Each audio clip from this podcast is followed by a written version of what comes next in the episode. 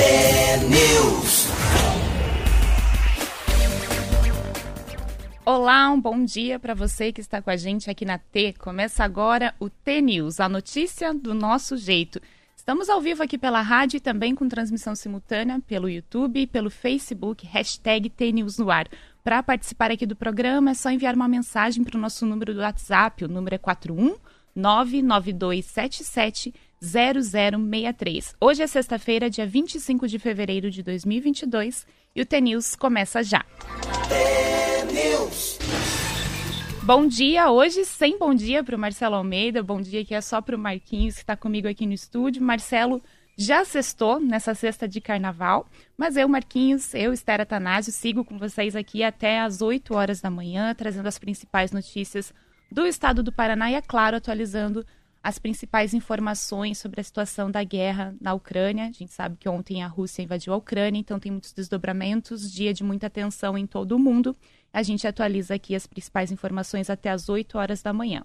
Daqui a pouco também tem entrevista ao vivo aqui no estúdio. Nós vamos receber Clóvis Borges, que é o diretor da SPVS, uma organização do terceiro setor que atua pela defesa do meio ambiente há quase 40 anos, principalmente aqui no Paraná. Ele vai falar para a gente da relação sobre as mudanças climáticas, aquilo que afeta o meio ambiente, com esses desastres naturais que se tornaram cada vez mais frequentes, principalmente no início do ano. É o que tem acontecido agora em Petrópolis, também já aconteceu em São Paulo, na Bahia.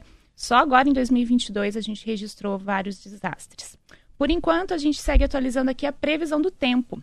Agora são 6h52 e Aqui no Paraná, segundo o CIMEPAR, essa sexta-feira há um aumento da instabilidade em todo o estado por causa de uma frente fria que avança pelo sul do Brasil. As temperaturas continuam elevadas, o que vai favorecer a ocorrência de tempestade em boa parte do estado. Aqui em Curitiba, a gente tem máxima hoje de 29 graus e mínima de 20 graus. Em Maringá, Cascavel e Foz do Iguaçu, a máxima chega a 32 graus hoje. No geral, o feriado vai ser quente e úmido em todo o estado do Paraná, com uma previsão de muita chuva em várias regiões. A gente já falou que Marcelo Almeida não está com a gente aqui hoje no estúdio, mas toda sexta-feira é dia de conto e ele deixou gravadinho aqui para vocês o conto da semana. Vamos lá.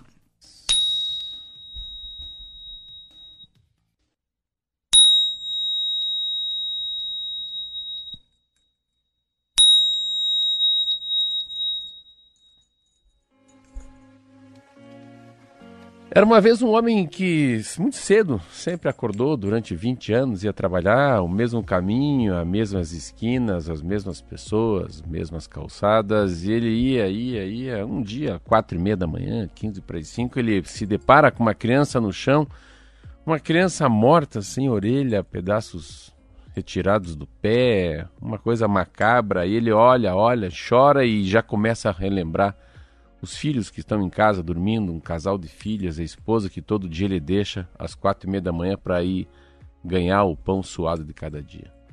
Naquela manhã um, para um carroção, que é uma carroça puxada por boi, e olha para ele e fala: ah, é o senhor, o que, que é isso? Maldade, fazer isso com uma pessoa? O senhor é um homem malévolo. Amarra as pernas, amarra os braços, joga ele em cima de um carroção, que é carroça puxada por boi, e saem correndo com ele até uma solitária e lá ele fica preso sete dias. Passados sete dias, ele começa a gritar: Por favor, por favor. Os homens chegam lá: O que, que o senhor quer? Falou: Quero falar com o rabino. O rabino é o padre da igreja católica, como fosse o, um pastor da igreja evangélica. O rabino vai lá, entra na cela, falou: O que, que acontece? Falou: ah, Sete dias atrás, eu fazendo o caminho da roça, vejo uma criança morta, fico olhando, as pessoas me prendem. Como a gente vive numa ditadura, como o rei é um déspota, com certeza serei morto. Rabino vira para ele e fala assim: Você sabe o que é fé? Sei. Você sabe o que é esperança? Sei.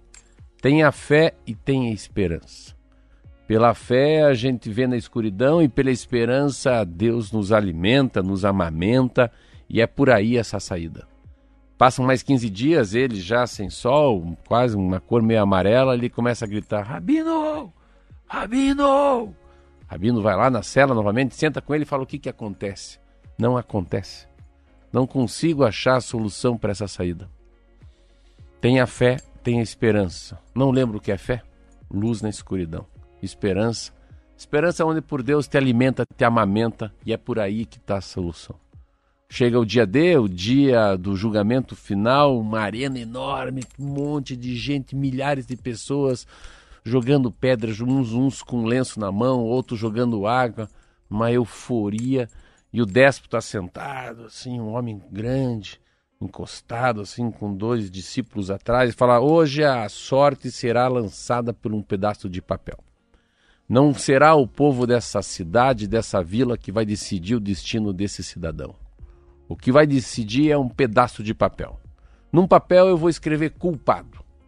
E no outro papel eu vou escrever inocente. Eu vou dobrar os dois papéis e vou colocar sobre essas pedras. Se você pegar o inocente, é a porta da liberdade está aqui no lado esquerdo. Se você pegar o papel do culpado, aquela é a guilhotina que vai decepar sua cabeça. O homem ali encostado, o rabino junto, eles vão entrando, entrando, andando, sentam na frente do, do déspota, do rei, e ele olha e olha, e o rabino cutuca e fala: Olha, feche os olhos, se concentre. Só o que não tem solução na vida é a morte. Mas se concentre, feche os olhos, tenha muita fé, tenha muita esperança, peça para o Espírito Santo te ajudar. Enquanto isso, o homem escreve numa folhinha, num papel culpado, no outro escreve inocente, dobra os dois, coloca sobre a pedra e fala: A sorte está lançada. Rapidamente ele olha para o rabino, olha para o papel, olha para o céu e pega um dos papéis. Pega aquele rolinho de papel e põe na boca, mastiga. O déspota fala: O que, que é isso? Falei para você pegar um papel. Ele falou: Mas eu peguei o papel. O papel está aqui dentro. O meu papel está aqui dentro. Se a gente abrir esse papel e estiver culpado, então eu sou inocente. E se nesse papel que está sobre essa pedra estiver inocente, aí sim eu sou culpado todo mundo muito em silêncio, aquele aí o próprio déspota pega o papel, olha, todo mundo fica olhando, o rabino lê. Aqui está escrito culpado. Então eu comi o inocente. E ele sai para a porta da liberdade. O que, que o déspota fez? Ele escreveu culpado nos dois papéis. Então, mesmo quando a gente acha que não há solução, há solução.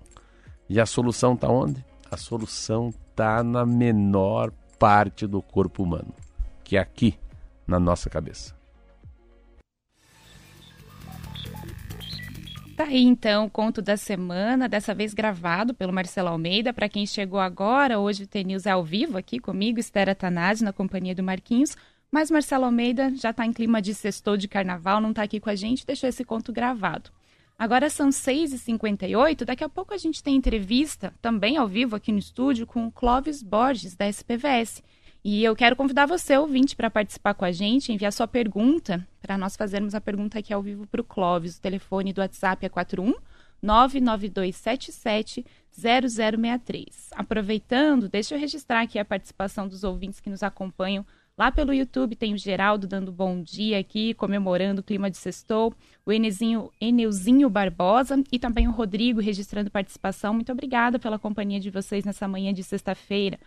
E no Facebook tem participação do Moisés, o Genival, Roberto, Paulo, registrando presença, dando um bom dia para todos os ouvintes, assim como o Gabriel, o Amauri, o Júlio e a Umbelina. O pessoal acordou animado hoje participando do T-News.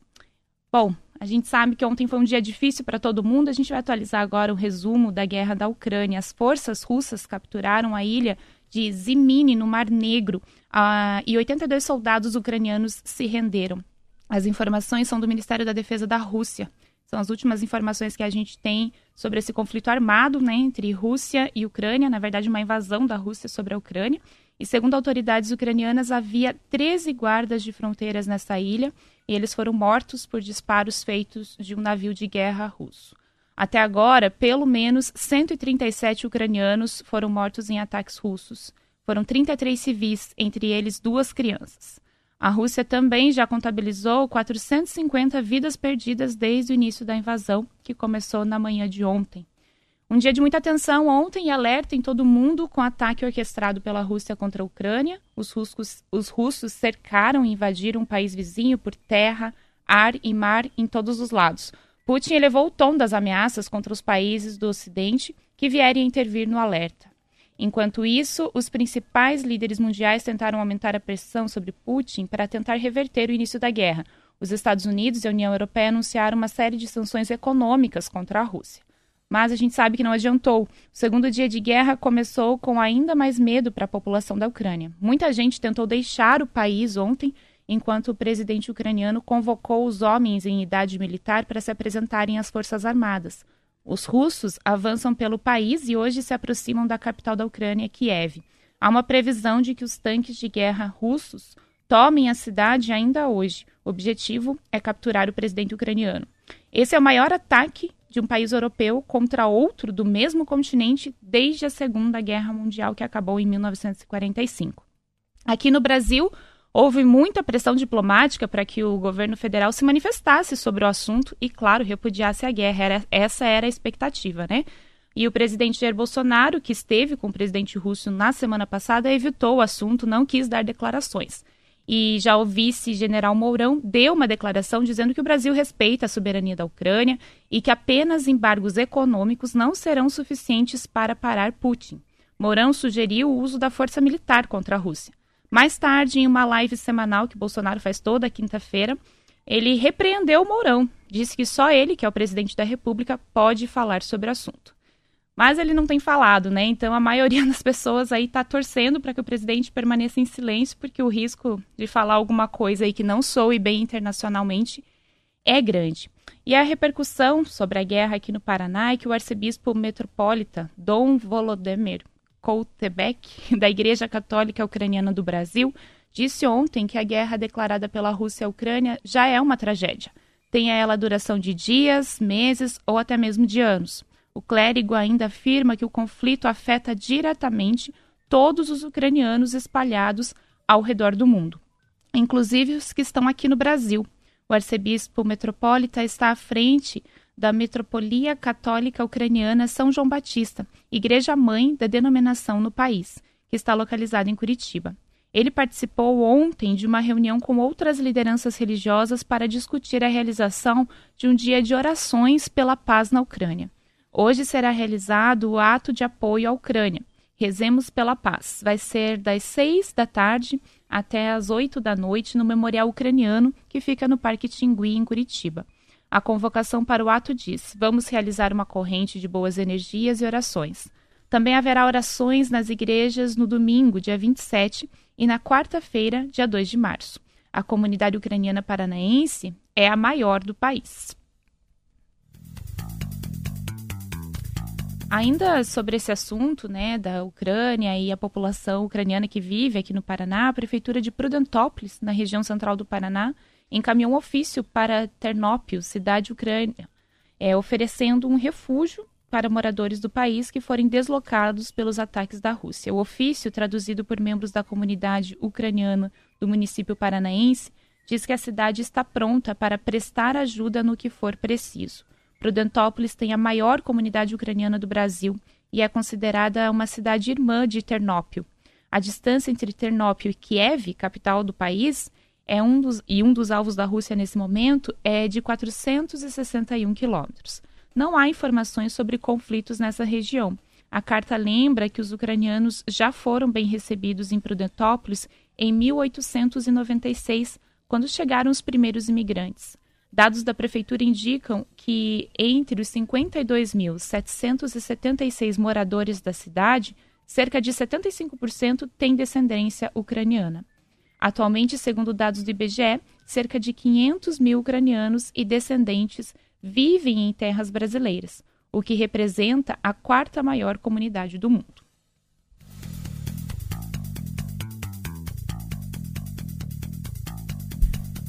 Voltando para os grandes problemas brasileiros, né? A Prefeitura de Curitiba enviou o primeiro carregamento com doações para a população de Petrópolis na manhã de ontem. Foram 17 toneladas de roupas, alimentos, produtos de higiene e limpeza, além de equipamentos de proteção individual, que são os EPIs, doados pela população e, e empresários que participaram de uma campanha desenvolvida aqui na capital do Paraná.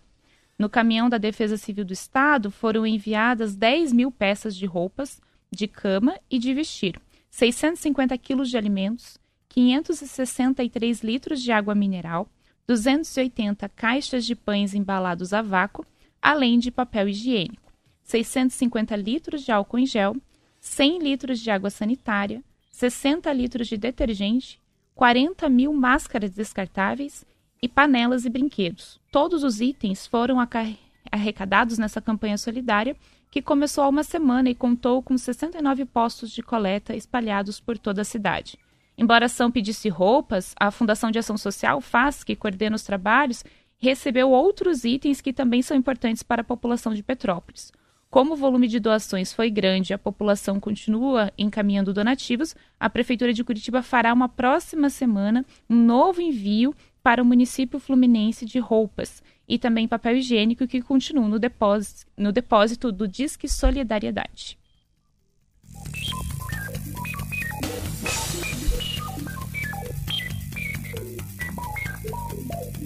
E nos últimos meses, o Paraná registrou 951 casos confirmados de dengue.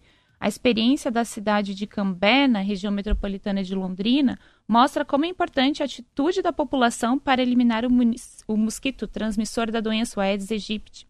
Cambé está em situação de alerta para uma possível epidemia de dengue. A preocupação das autoridades de saúde municipais aumenta porque nessa época do ano a combinação de altas temperaturas, com maior incidência de chuvas favorece a reprodução dos mosquitos. De acordo com o levantamento realizado em janeiro, nos 3.246 imóveis vistoriados, foram encontrados 96 criadouros ativos do mosquito, em 63 residências. A coordenadora das ações de campo do setor de endemias de Cambé, Daniele Rigoni, conta que 90% dos focos do mosquito são encontrados dentro das residências, apesar de as pessoas sempre acharem que os criadores estão em terrenos baldios. Portanto, cabe aos próprios moradores ficarem atentos aí em relação aos lugares que estão acumulando água das suas casas. É o caso do, do pneu que está parado ali, a, a, água do cachorro que não foi renovada, o próprio pratinho que fica embaixo dos vasos de plantas. É sempre bom dar uma checada um double check, digamos assim, para evitar que esse tipo de problema aconteça e aumente a incidência de dengue na nossa região.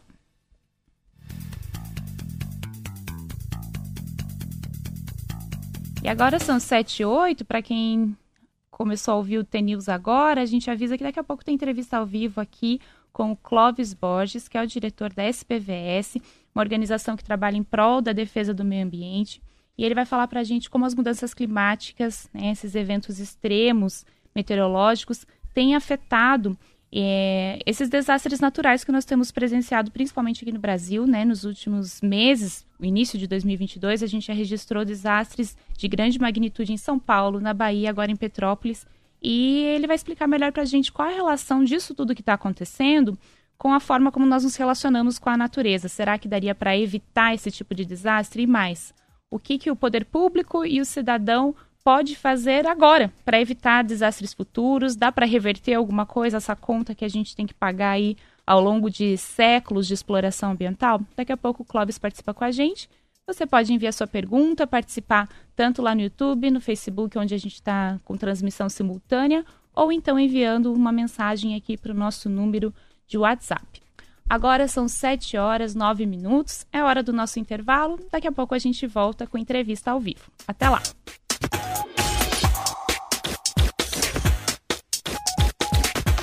É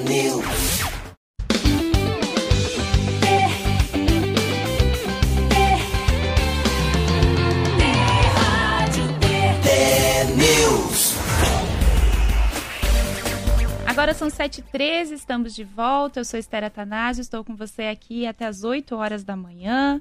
Eu, Marquinhos, hoje sem Marcelo Almeida. Marcelo Almeida já está de folga aí de carnaval.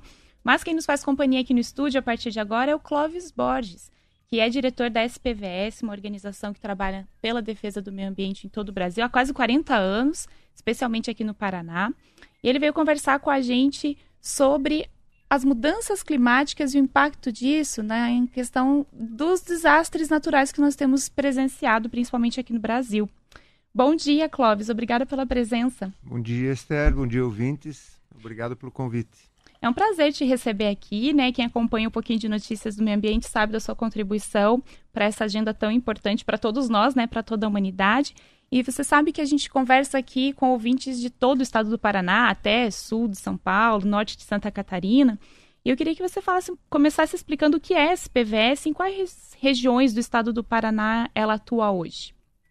A SPVS ela foi criada aqui em Curitiba em 1984 é, por um grupo de é, pessoas que estavam recém-formadas e queriam insistir na, na expectativa de trabalhar com conservação da natureza. Naquela época, um campo é, quase inexistente, né? seja no setor público, seja a partir de iniciativa privada. E, e a gente teve que ser muito cabeça dura naquela época para além de criar uma instituição perseguir, né? Na verdade, estava criando espaço, a gente teve que abrir espaço é, para poder trabalhar nessa área. E a expectativa original era que haveria é, muitas demandas que os órgãos públicos, as empresas nos atenderiam né, com muito interesse, porque finalmente aparece uma instância que estaria disposta a trabalhar nessa área. Mas não foi o que aconteceu. Ainda até hoje é muito difícil você conseguir é, uma dinâmica né, de, de atividades que, que sejam suficientes nessa área, apesar é, da sua importância. Então, a, apesar de terem sido já 40 anos, a avaliação que eu faço é de que nós temos grande parte da nossa tarefa ainda a ser cumprida, em especial convencer a própria sociedade da importância da conservação. O foco do nosso trabalho tem sido a região costeira do Paraná, principalmente porque acabamos constituindo reservas lá. Nós tivemos uma oportunidade de desenvolver projetos que criaram reservas próprias, reservas naturais. Mas o Planalto é muito importante por causa da situação crítica da floresta com araucária e dos campos naturais, que praticamente desapareceram do nosso território. Então, a SPVS tem uma atenção é, especial para esse é, tema, é, em busca aí de uma convergência, né? Reconhecendo a importância do poder público em políticas voltadas à conservação, que precisam ser reforçadas e não enfraquecidas, e, da importância hoje do setor privado né, a sociedade como um todo, em especial as corporações, entenderem que o, a conservação da natureza faz parte dos negócios. Senão, os negócios vão ter problema e a qualidade de vida vai ter problema, como a gente já vem experimentando. Ótima provocação. Daqui a pouco a gente fala mais sobre isso dos negócios, quero que, que você fale. Mas ó, uma boa notícia é que uma parte aí do que você disse, que é convencer a sociedade, a gente pode colaborar hoje aqui. Vamos conversar com os ouvintes, né, explicar melhor isso. É, qual é o motivo do Clóvis estar aqui, especialmente hoje? É que 2022 vem repetindo um histórico de desastres naturais que a gente tem visto acontecer, principalmente no início dos últimos anos, né? Só esse ano a gente já viu estragos grandes com vítimas e prejuízos na Bahia, em São Paulo, agora em Petrópolis, uma situação muito crítica lá no Rio de Janeiro, na região serrana.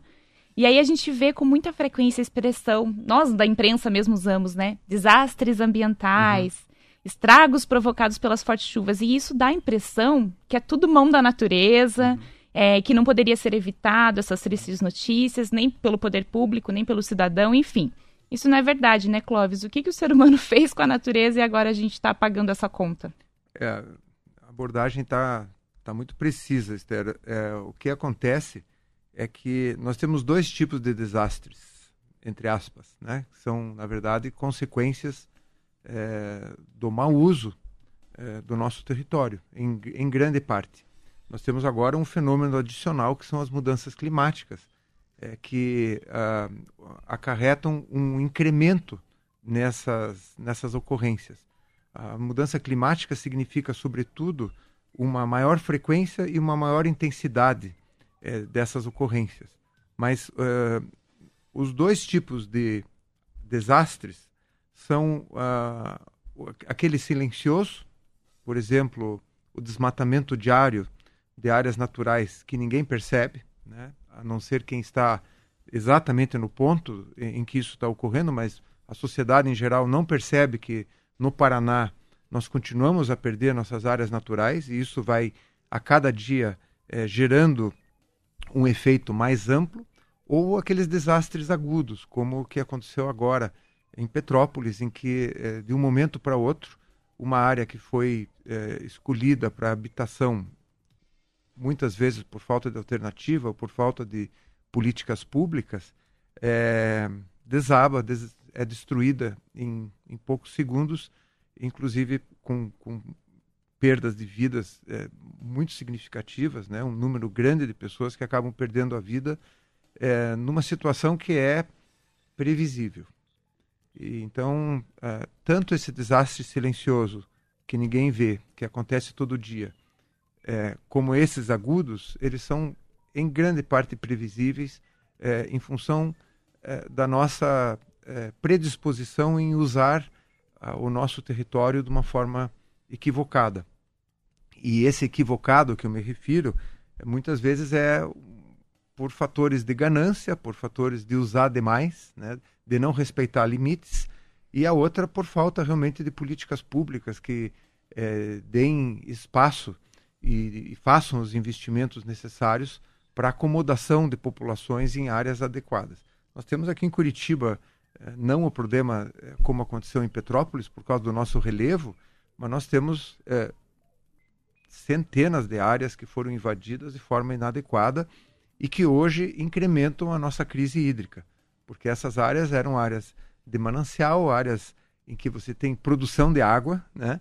E que agora é, são degradadas e estão sendo usadas para espaços uh, urbanos que foram uh, forçosamente uh, ocupados, né? ilegalmente ocupados, e isso acarreta danos.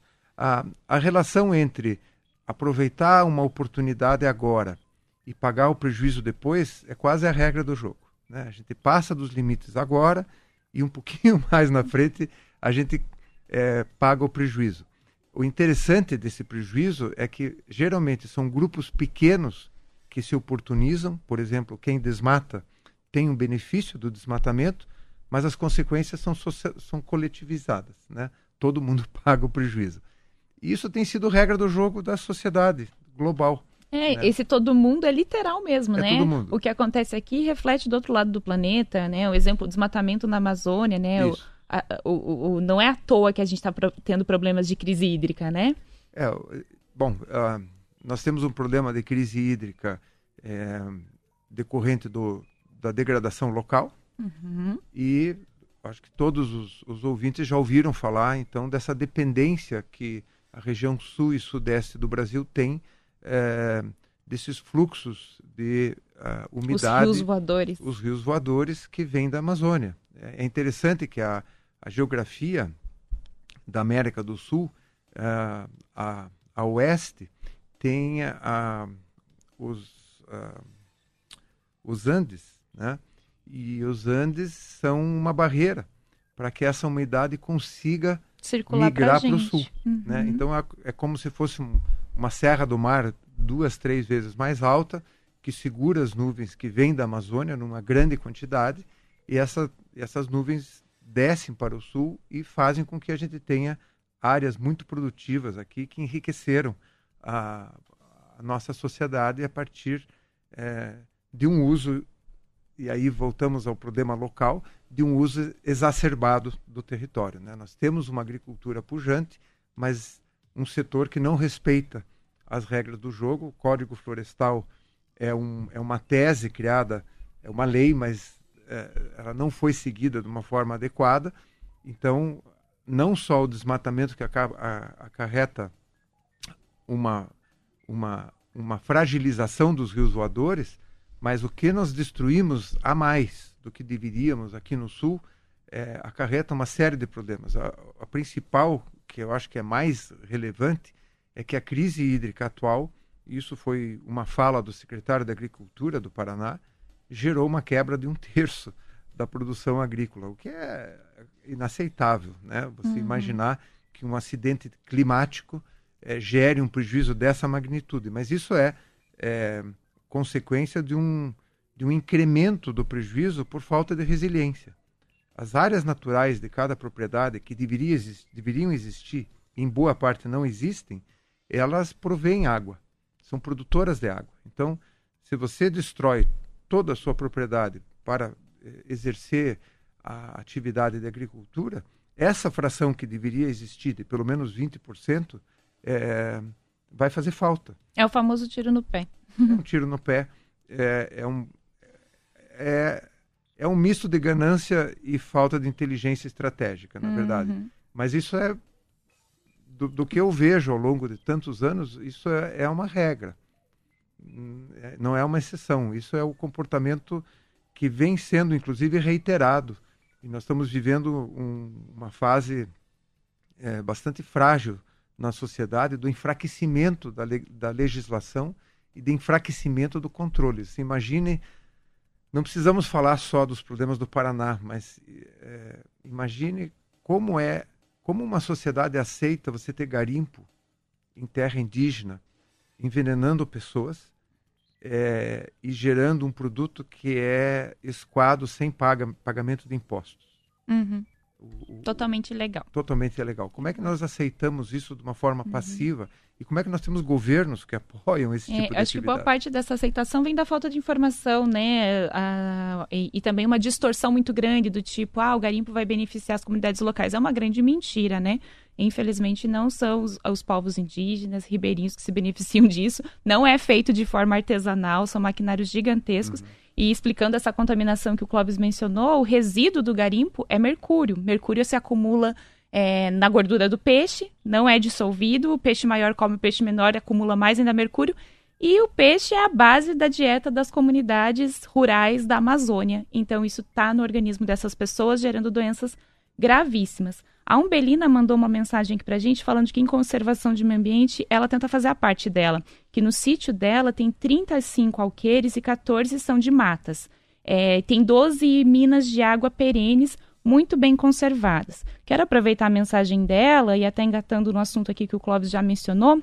A gente sabe da importância do agronegócio aqui para a economia brasileira, em especial para o Paraná. É, e que muitos empresários que atuam nas terras da Amazônia, na verdade, são paranaenses, né? Uhum. Que, que se deslocaram para lá. Então, esse fluxo não é só da chuva para cá, é das pessoas também investindo nessa região ou, em alguns casos, infelizmente, apenas explorando. E quando se fala em conservar o meio ambiente, é muito comum se estabelecer esse confronto entre os ambientalistas, muitas vezes chamados de acuchatos, como se fossem pessoas que apenas quisessem incomodar e atrapalhar a, a a prosperidade alheia, né? E os ruralistas. E isso, inclusive, né, a gente vê no Congresso Nacional muito claro as bancadas ali. Então, como se a, essa natureza né, e o, e, o, e o, desenvolvimento econômico fossem inimigos. Então, tem muitas falácias em torno disso. Eu queria que você falasse um pouco sobre isso, Clóvis. Como que você interpreta essa rivalidade entre o rural e o ambiental? Em outras palavras, tem como conservar a natureza e continuar trazendo riqueza, desenvolvimento econômico? Aliás, não é isso mesmo que a gente objetiva? Olha, Esther, você faz uma, uma, uma abordagem é, é bem, é, bem real. Né? Nós temos hoje é, claramente uma situação de confronto é, é, que se perpetua e, e, que vem sendo perdida pelos ambientalistas. Essa que é a verdade. Nós conseguimos uh, estabelecer em nossa sociedade uma robustez, uma estrutura política e econômica tão forte do, do ruralismo, tão uh, musculosa, é, tão poderosa, que ela tem atropelado todo mundo. Né? Tem atropelado, inclusive, os outros setores da economia. Então, isso é muito importante. Não são os, os ambientalistas não são inimigos da agricultura. Os ambientalistas estão preocupados com efeitos é, negativos da má agricultura é, a agricultura num país como o Brasil é um fator é, preponderantemente relevante, extremamente importante, não só para a economia, mas para viabilização de, de, atividades econômicas é, na área rural, que é grande parte do nosso território. E é, o que acontece, na verdade, é que não se conseguiu estabelecer um, um ponto de limite em relação à, forma de se produzir eh, alimentos, se produzir eh, insumos que vêm da agricultura, que não são só alimentos. Ah, o grande problema que eu vejo é um desvio né, do que a gente chama de interesse público. É, enquanto que essa senhora descreve que mantém uma área natural é, e com orgulho né, pela, pelo relato, uhum. ela está cumprindo o interesse público da propriedade privada. O que é um alcance difícil numa sociedade como nós temos hoje. O interesse público da, da propriedade privada é uma, uma demonstração é, muito elevada de é, um sentido de civilidade, de exercício de cidadania, é, de compreensão do interesse público. E eu acho que nós perdemos essa, essa percepção de que o interesse público ele também tem que ser preservado, ele também tem que ser respeitado para o bem da sociedade. Então, me parece que o agro ele é um setor que domina a política, domina a economia e perdeu o sentido do interesse público. E, e esse fator é, tem prejudicado e tem dificultado a própria manutenção desse agro, que perdeu um terço da produção aqui no Paraná em função de acidentes gerados por desequilíbrios ambientais. Então, é, essa, essa confluência é, deveria ser muito mais expressiva entre a atenção pelo, pela proteção do patrimônio natural e a manutenção dos negócios. E não são os negócios da área rural que estão em risco. Os, todos os negócios estão em risco se você tem desequilíbrios ambientais. Se faltar água em Curitiba, nós vamos ter que ir embora de Curitiba. Uhum. Como São Paulo chegou a pensar em fazer os negócios em São Paulo há 10 anos atrás, com uma crise é, terrível que aconteceu lá, é, as pessoas começaram a pensar estrategicamente onde alocar as suas atividades, porque São Paulo não tinha mais condição de manter atividades funcionando, atividades industriais, atividades de negócios. Então é disso que nós estamos falando. Se a agricultura exacerba e destrói, a, a, é, a, é a galinha dos ovos de ouro. Né? Se você destrói o meio ambiente no qual você, do qual você depende para produzir, vai chegar um dia que você não vai conseguir produzir mais. Vai acabar. Agora são 7h31, nós estamos conversando com o Clóvis. A gente continua aqui na conversa para Curitiba região metropolitana. Para quem fica aí do, do Bloco Estadual, obrigada pela companhia. Na segunda-feira a gente volta com uma entrevista gravada. Até lá!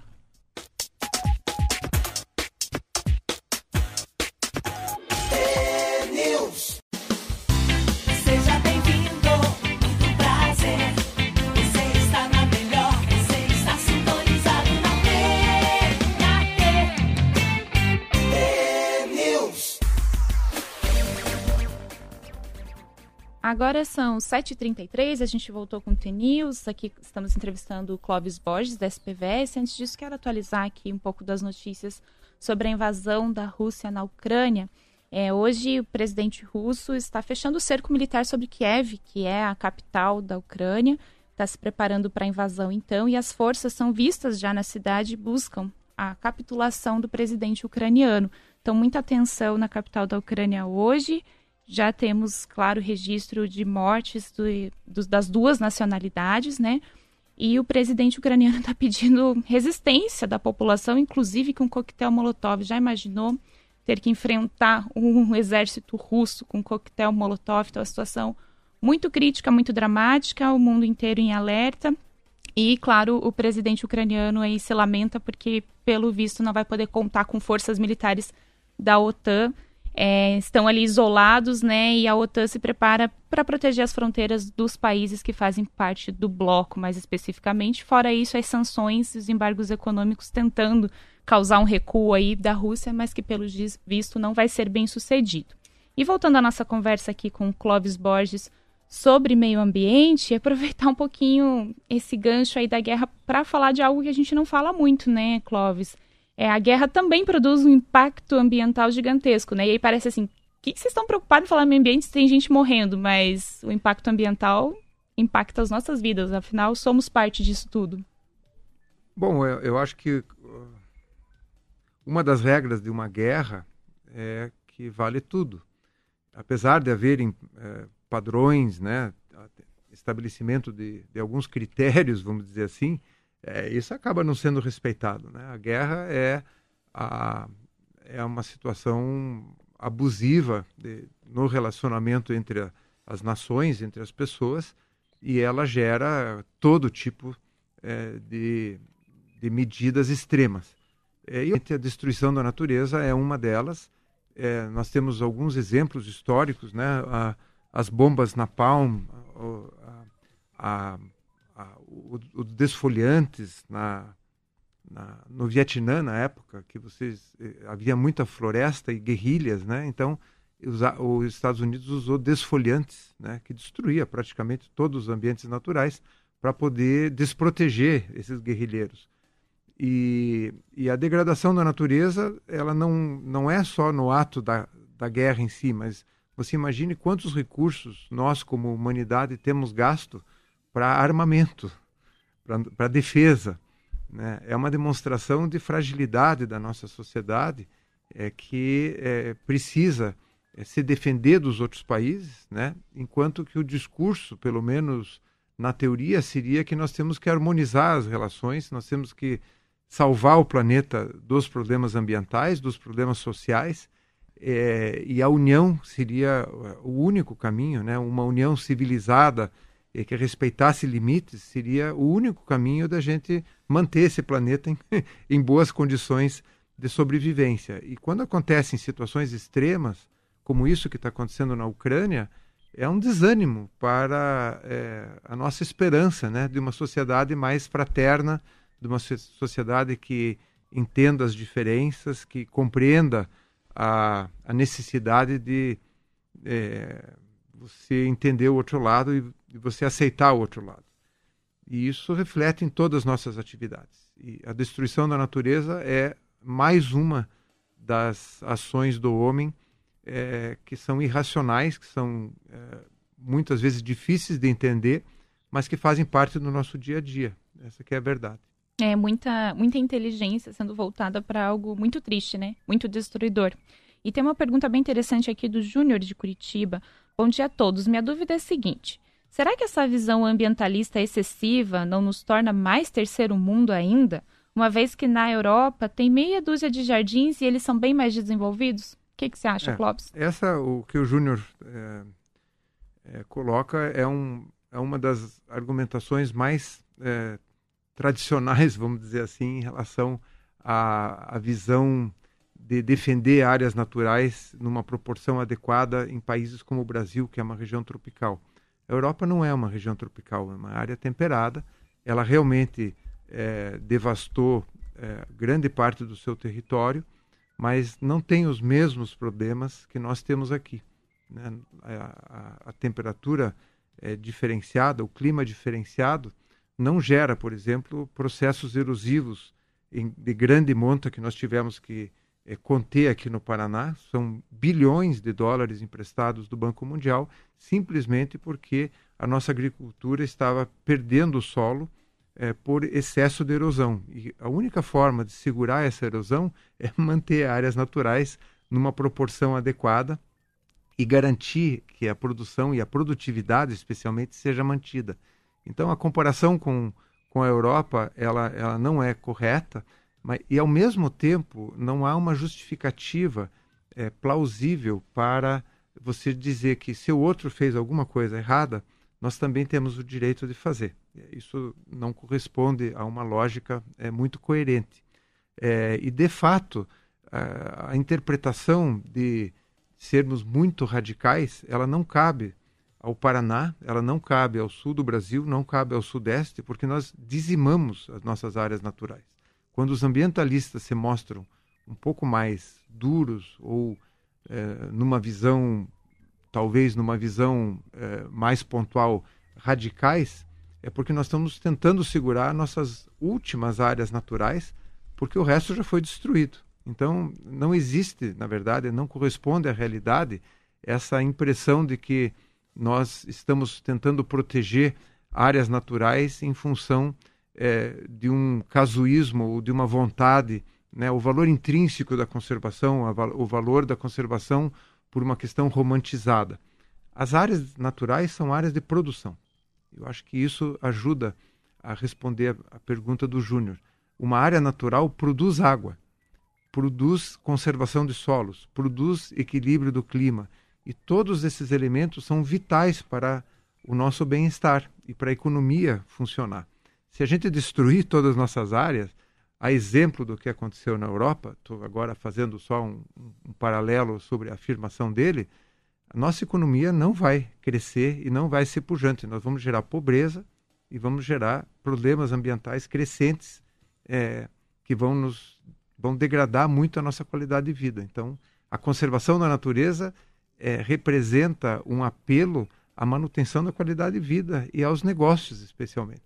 É, e apesar do, do atraso centenário ou milenário, até a Europa tem feito meia-culpa, né? Assinado novos acordos, mudado um pouco a postura em busca de reverter o que agora está tá muito em cima do prazo. É, existe um fenômeno interessante que acontece na Europa, é o êxodo de populações rurais em algumas regiões e, e a volta da natureza. É muito interessante ver é, situações na Espanha, por exemplo, em que uh, há uma, um, um, vazio demográfico em áreas rurais, há uma concentração da população em cidades e essas áreas estão começando a, a retornar e, e, a, e, se tornar grandes atrativos para turismo de natureza, uh, o que é outra fonte de recursos que nós não usamos no nosso país. A degradação causada no Brasil, praticamente em todo o território, ela evita da, a existência desses dessas grandes manchas de áreas naturais conservadas que viram é, destinos de turismo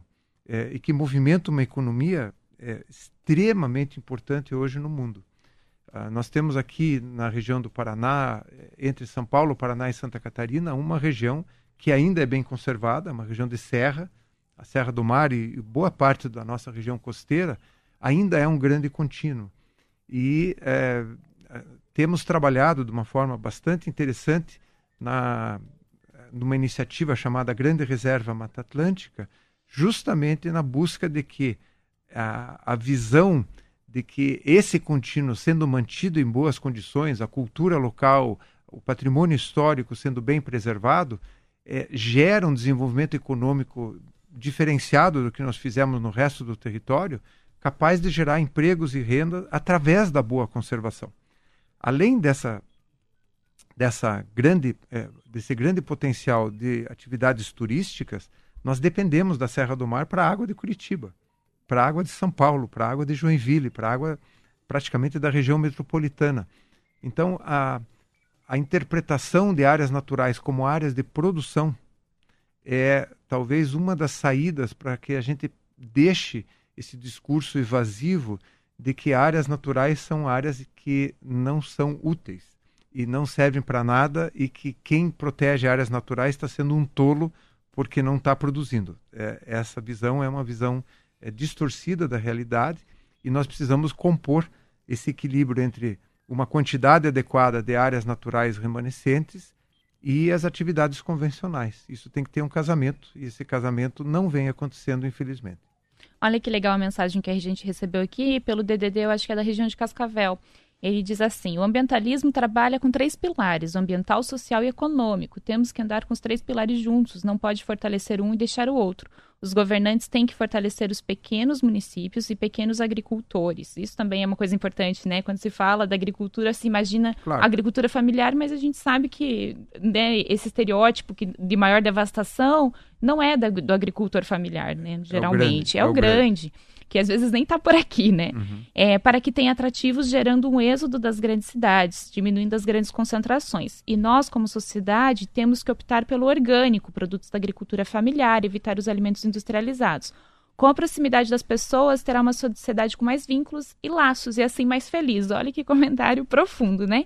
Com pequenas atitudes mudaremos a sociedade, a economia e também o meio ambiente. E eu vou aproveitar para deixar aqui uma pergunta do Gabriel de Pinhão, é, ele fala que o paga... será que o pagamento por serviços ambientais seria um caminho mais viável para conter o desmatamento e garantir uma renda a mais para o produtor rural? Produzir água é bom para todos? Eu aproveito para te pedir, é, Clóvis, para explicar o que, que é o pagamento por serviços ambientais. Bom, excelente pergunta. E é, existem é, várias formas de você estabelecer acordos na sociedade. É, um deles eh, eu me referi no começo da entrevista, que é o valor intrínseco da natureza.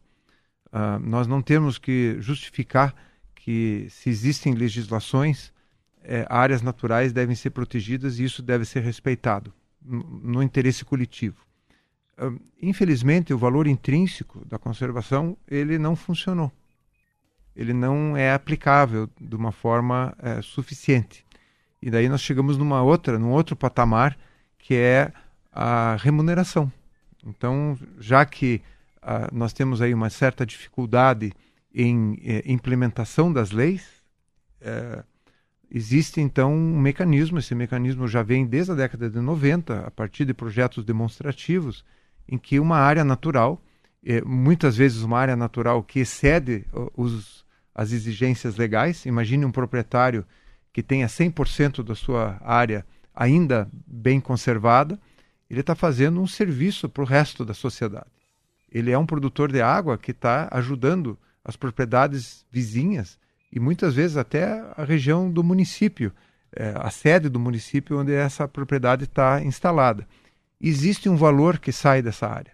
Ele está produzindo natureza. E a natureza não é só água, é uma cesta de produtos que são oferecidos.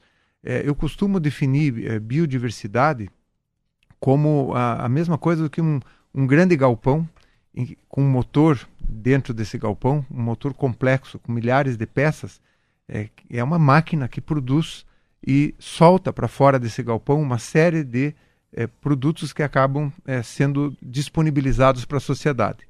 Se nós formos tirando peças desse motor, é, esse motor vai começar a funcionar de uma forma é, diferente, ele vai começar a falhar e pode chegar a um ponto que ele não funcione mais. E esses produtos não saem mais do galpão e não são mais oferecidos para a sociedade.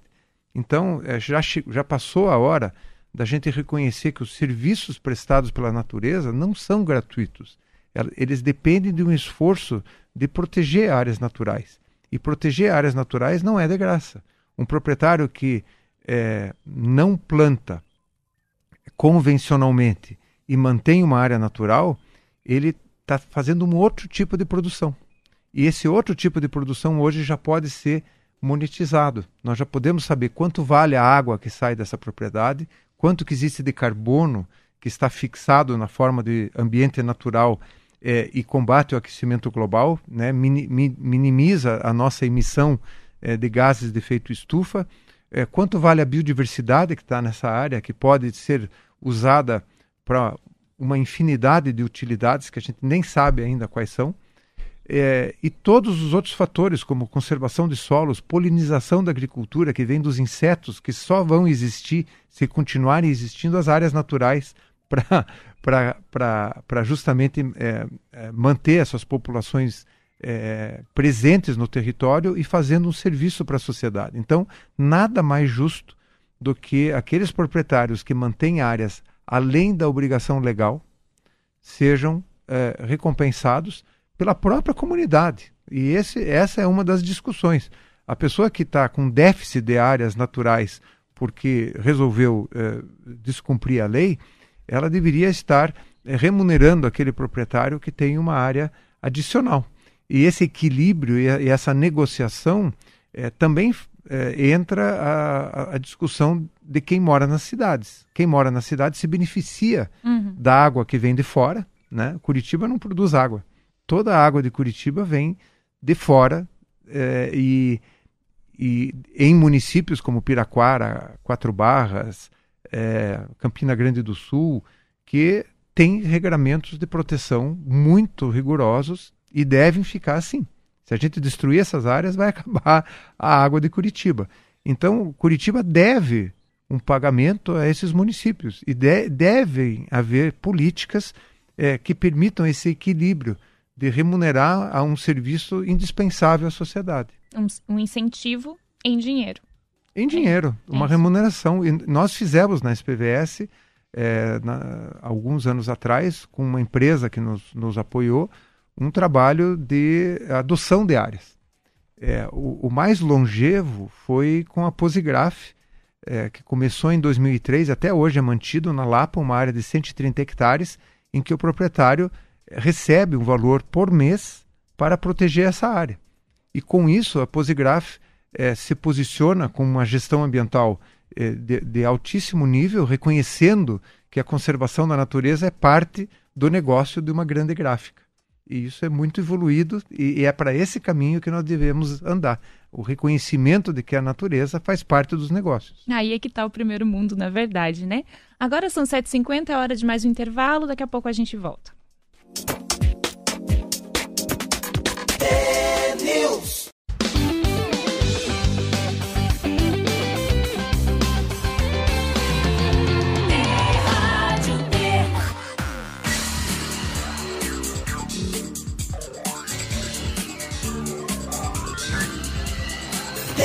News.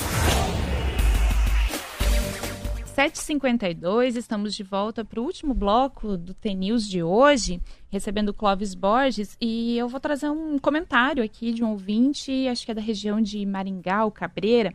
É, ele diz que é importante que os ambientalistas conheçam melhor os agricultores antes de fazer é, críticas e aí ele cita o exemplo do caso de Petrópolis, né? Ele considera um, um absurdo relacionar esses desastres é, problemas gerados pela agricultura, porque segundo ele, em Petrópolis não tem agricultura, só serra. Como que os agricultores, teri os agricultores teriam causado esse problema lá? Que existe até uma música que fala das águas de março. Então, essa questão não é uma mudança climática, é uma coisa que acontece há muito tempo. Em poucas palavras, Clóvis, como que a gente explica a relação é, entre desmatamento, algumas é, é, ações humanas em determinados locais e que acabam refletindo em outros. Então a gente vê que tem crise hídrica, seca em algumas regiões e excesso de chuva, muita água Sim. em outras, esse desequilíbrio. Como que se dá esse fluxo? Então, eu acho que é, é importante. É, a, a, pergunta é uma pergunta é, como uma crítica, né, de que nós estamos fazendo uma mistura de problemas é, que não se relacionam, mas é, as mudanças climáticas são um problema global, né? um fenômeno global. A destruição da natureza numa região é, vai acarretar é, efeitos negativos em outras. Ah, o que nós falamos no início da, da, da nossa conversa sobre mudanças climáticas é que ela representa fundamentalmente eventos extremos, ou seja, aqueles eventos que aconteciam raramente é, e com grande força, eles estão potencializados e com maior frequência. Então, a, o que acontece é, em Petrópolis é uma consequência da degradação da natureza no mundo inteiro, né? não é só no Brasil. A mudança climática ela não é controlada.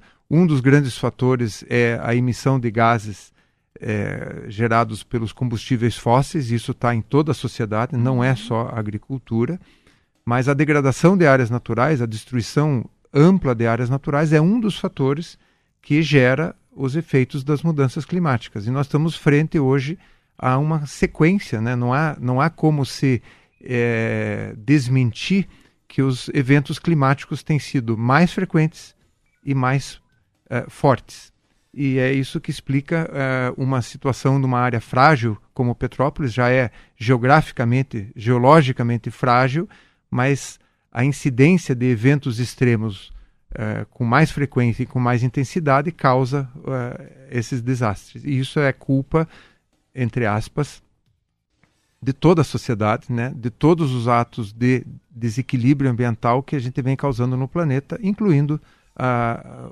não a agricultura em si, mas a, a, a exacerbação, a destruição de áreas naturais além dos limites, inclusive dos limites legais. Isso faz parte é, da cesta é, de é, responsabilidade que gera esses eventos. São 7h55, a gente está se encaminhando aqui para o finalzinho do programa. Sabe, Clóvis, que você veio participar hoje do meu último dia aqui na apresentação do T-News. Na semana que vem, a Roberta Canetti, que é apresentadora do programa, volta com Marcelo Almeida. Na segunda e na terça, a gente tem é, reprise de duas entrevistas gravadas. Então, hoje me despeço aqui dos ouvintes ao vivo. Mas antes de terminar, eu queria pedir para você é, vou fazer uma provocação, né? Você já deixou muito claro na sua fala aí que não é interesse dos ambientalistas, não é interesse da SPVS ser inimigo da agricultura, muito pelo contrário, a gente sabe da importância desse setor.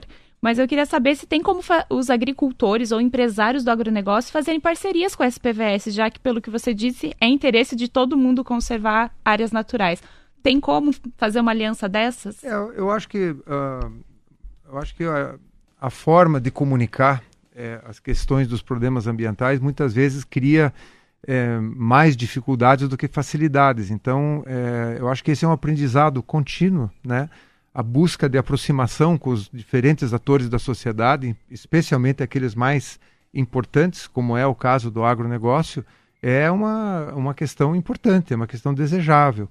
E para isso, é, existe uma série de mecanismos potenciais, uma série de ferramentas é, que mexem com a agroindústria, com a, a, o uso é, do território, é, procurando gerar um equilíbrio é, que pode inclusive vir das áreas urbanas. É, existe um mecanismo que foi criado aqui no Paraná chamado certificação LIFE, é, que proporciona, por exemplo, para que uma atividade industrial é, meça o seu impacto, meça aquilo que ela causa de impacto ambiental e compense isso conservando a natureza. Então, nós falamos agora há pouco de pagamento por serviços ambientais. Essa certificação, que é uma certificação que está entrando na Europa, está entrando no México, está entrando no Paraguai, já está implantada no Brasil, já tem algumas empresas certificadas, seria uma fórmula é, de engajamento entre aquelas atividades econômicas que geram um impacto ambiental, e todas geram, com um, um acordo da sociedade de que áreas naturais fazem parte do negócio. Então, esse casamento entre atividades econômicas em geral e o entendimento de que a natureza faz parte desses negócios pode ser muito interessante para o produtor rural que tem uma área natural é, relevante ou vai restaurar uma área e vai ter nessa área uma terceira safra, por exemplo, uma área que está sendo reconhecida economicamente e está gerando uma forma de manutenção eh, das atividades econômicas pela produção de natureza que essas áreas naturais proporcionam. Clóvis, muito obrigada pela sua participação, pela presença aqui. Parabéns pelo belíssimo trabalho, insistência de tantos anos né, em, em proteger aquilo que é benefício para todos nós. Obrigado, Esther. E ouvintes, obrigada. A gente está chegando aqui ao final do programa. Quero me despedir e agradecer por esse período que passamos juntos aqui na Rádio T, Zenir, Marcelo Almeida, Marquinhos. Obrigada pelas mensagens tão carinhosas também, afetivas, participando. Na segunda-feira, estamos de volta com material gravado. Você vai ouvir a reprise da entrevista com o ex-ministro da Saúde, Alcene Guerra, na segunda-feira. E na terça-feira, você ouve a entrevista com Leonardo Capel e também com Beto Marcelino. Na quarta-feira, Roberta Canetti está de volta aqui nos estúdios da Rádio T. Bom fim de semana, um bom feriado e até logo.